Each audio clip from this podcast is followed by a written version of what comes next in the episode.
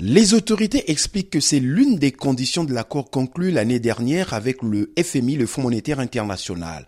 Pour le Premier ministre Anatole Coliné Makosso, c'est d'ailleurs le moindre mal car le FMI exigeait jusqu'à 30% d'augmentation du prix du carburant à la pompe. Le minimum qui a été attendu, c'est que le 1er janvier, là, nous ayons augmenté de 30%.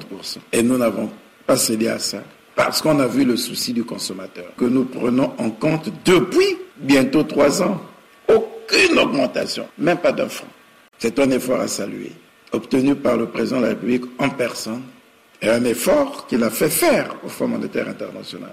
Le prix de l'essence passe donc de 595 à 625 francs CFA, alors que le litre de gasoil passe à 500 francs CFA. Alphonse Ndongo, analyste économique, redoute un chambardement des prix sur le transport et les denrées alimentaires. En ce qui concerne le transport intra-urbain, je pense qu'il n'y aura pas d'incidence en termes de relèvement du transport. De bonnes raisons ne sont pas là. Par contre, ceux qui pratiquent le transport interurbain, c'est-à-dire qu'ils font Brazzaville, Pointe-Noire, qui partent des zones reculées de la République pour les centres urbains en termes d'approvisionnement des, des, marchandises, des produits vivriers.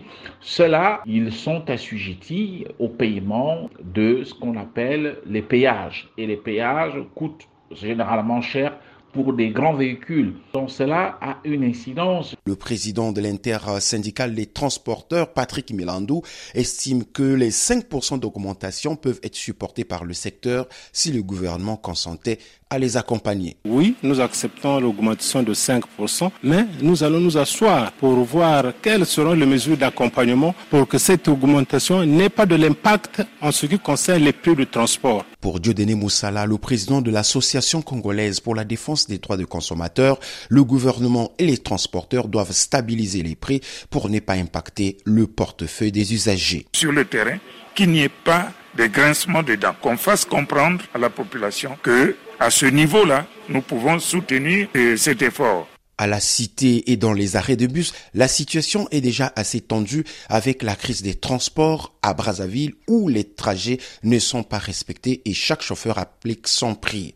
Chris Ndungi est un activiste social. Quand vous arrivez dans les arrêts de bus, ce n'est plus le contrôleur du bus qui donne le prix, c'est celui qui est chargeur qui donne le prix. Il lui dit 300, 400. Et tout le temps, je me mets à crier sur ces gens-là. La dernière augmentation des prix du carburant remonte d'il y a 12 ans dans le pays. Arsène Séverin, Brazzaville, VO Afrique.